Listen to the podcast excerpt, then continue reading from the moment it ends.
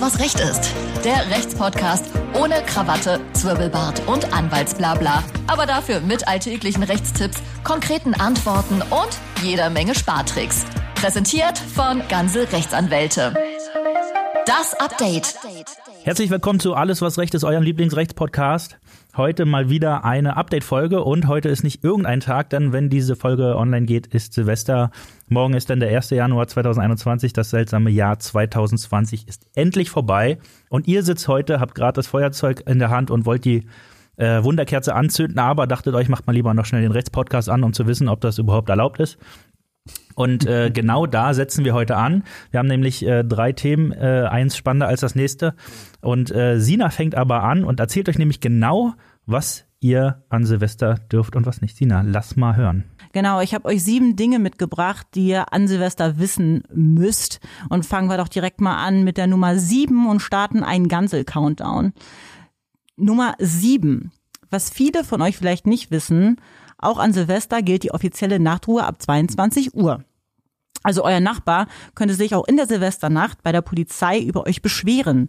Ob euer Nachbar das tatsächlich macht, hängt davon ab, wie nett er ist, aber vielleicht geht ihr auf Nummer sicher und sprecht euch kurz mit dem Nachbarn ab, um einen neuer Streit zu vermeiden. Kommen wir zu Nummer 6. Wann dürfen die Feuerwerke gezündet werden? Rechtlich gesehen darf erst ab Mitternacht des 21. Dezember geknallt werden. Schluss ist dann 24 Uhr am 1. Januar. Aber, und hier kommen wir schon zum nächsten Punkt, und zwar den Verkauf. Nummer 5. der Verkauf von Feuerwerken. Bund und Länder haben sich auf ein generelles Verkaufsverbot für Feuerwerk und Böller an Silvester geeinigt. So. Also im privaten Bereich gibt es ähm, kein striktes Feuerwerksverbot. Bei öffentlichen Plätzen ist es komplett verboten. Ähm, also ihr müsst euch dann schon an alten Raketen und Böllern bedienen. Dennoch sollte man vielleicht auf die Böllerei verzichten. Nicht, dass ihr noch versehentlich den Nachbarn abschießt, weil die Krankenhäuser, die sind derzeit, schon voll genug. Kommen wir zu Nummer vier. Mit wie vielen Leuten darf ich mich dann treffen?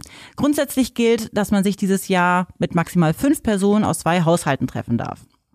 Kinder bis 14 Jahre, die zählen nicht dazu. Aber um sicher zu gehen, solltet ihr genau recherchieren, welche Maßnahmen in eurem Bundesland tatsächlich gelten. Denn die Bundesländer und Kommunen sind sich nicht immer einig und setzen auch kurzfristig mal strengere Maßnahmen durch oder auch mal Lockerungen. Guckt da einfach nochmal, um sicher zu gehen. Kommen wir zu Nummer drei. Wer ist für den Silvestermüll verantwortlich? Einmal eine gute Nachricht an euch. Euer Vermieter kann euch nicht dazu Rechenschaft ziehen, irgendwelchen Müll auf öffentlichen Straßenplätzen oder Wegen wegzuräumen. Das ist nicht eure Sache. Nichtsdestotrotz seid ihr natürlich für euren eigenen Müll verantwortlich und diesen müsst ihr auch wegräumen. Kommen wir zu Nummer zwei. Darf man draußen anstoßen. Also neben dem generellen Versammlungsverbot gilt auch weiterhin das Verbot von Alkoholkonsum im öffentlichen Raum. Also als gesetzestreuer Mensch müsst ihr leider auf euren Anstoßsekt im Draußen verzichten. Nummer eins: Reisen an Silvester. Innerhalb von Deutschland gibt es beispielsweise gar keine touristischen Reisemöglichkeiten mehr. Das gleiche gilt für Österreich. Da ist bis zum 7.1. erstmal alles zu. Auch die Schweiz hat strengere Maßnahmen eingeführt. Reisen dorthin sind aber prinzipiell möglich. Doch gelten alle Kantone inzwischen als Risikogebiete. Das heißt, wenn ihr da im Urlaub hin wollt, müsst ihr anschließend zehn Tage in Quarantäne. Müsst ihr selbst wissen. Wer nach Italien will, muss vorher einen negativen Corona-Test äh, vorweisen. Also es gibt sehr viele Maßnahmen.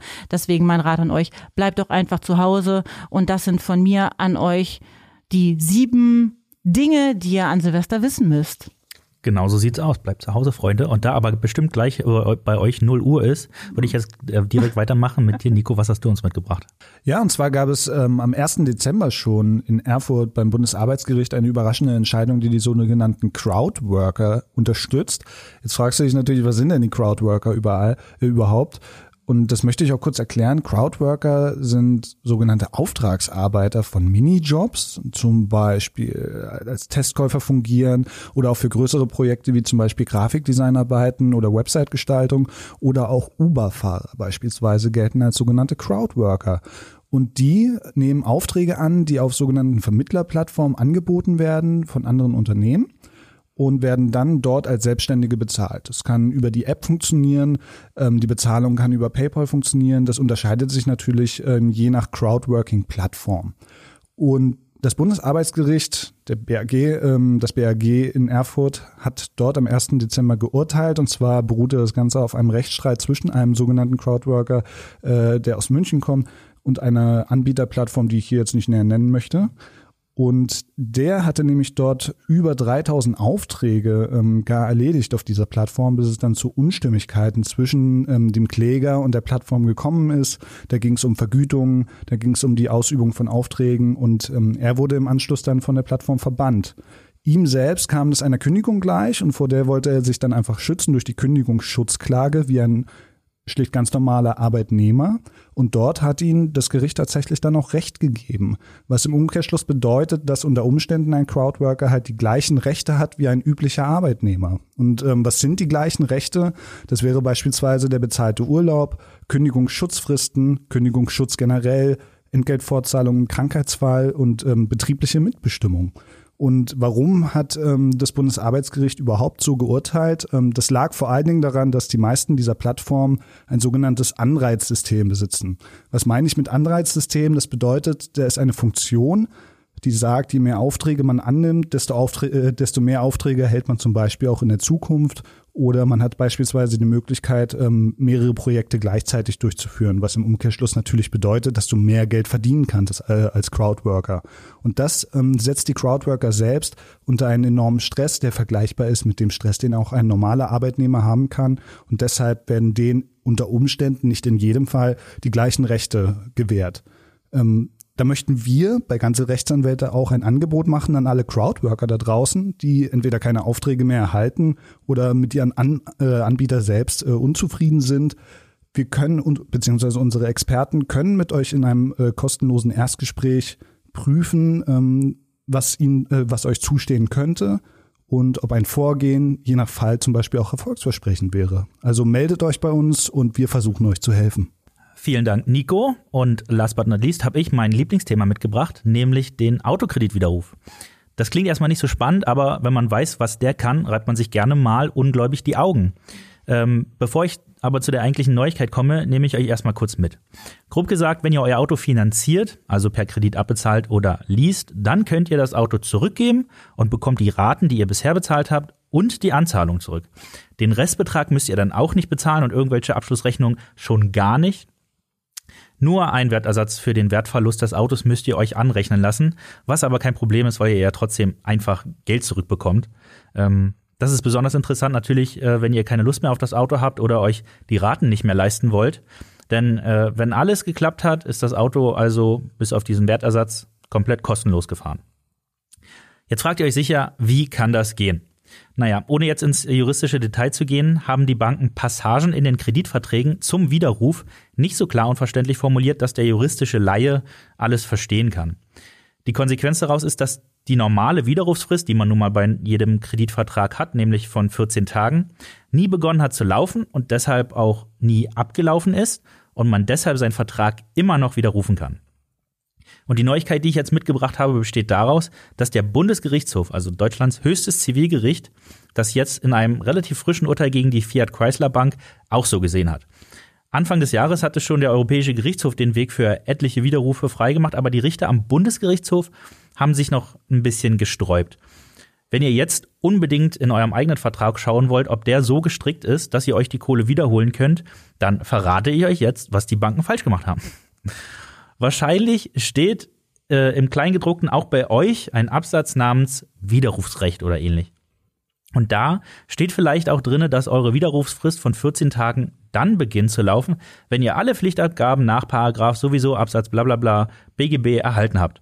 Ihr wisst nicht auf Anhieb, was in dem äh, Paragraphen steht und wann die Frist genau startet. Naja, kein Problem. Wir schauen in den genannten Absatz und der sagt uns, dass wir die Informationen, die wir suchen in Artikel 247, Paragraphen 6 bis 13 des Einführungsgesetzes zum bürgerlichen Gesetzbuch erhalten. Für euch noch nicht total eindeutig? Na dann ratet mal, was euch in den genannten Artikeln erwartet. Nämlich weitere Verweise zu weiteren Paragraphen. Ich glaube, hier wird relativ schnell klar, worauf ich hinaus will und was äh, die Gerichte hier auch zu Recht bemängelt haben, nämlich kein normaler Mensch, äh, der nicht irgendwie Jura studiert hat und selbst häufig die, die Jura studiert haben, können hieraus zweifelsfrei erkennen, wann denn diese Widerrufsfrist nun startet. Deshalb fängt sie gar nicht erst an zu laufen und deshalb könnt ihr euch die Kohle wiederholen und euer Auto abgeben, wenn das bei euch drin steht.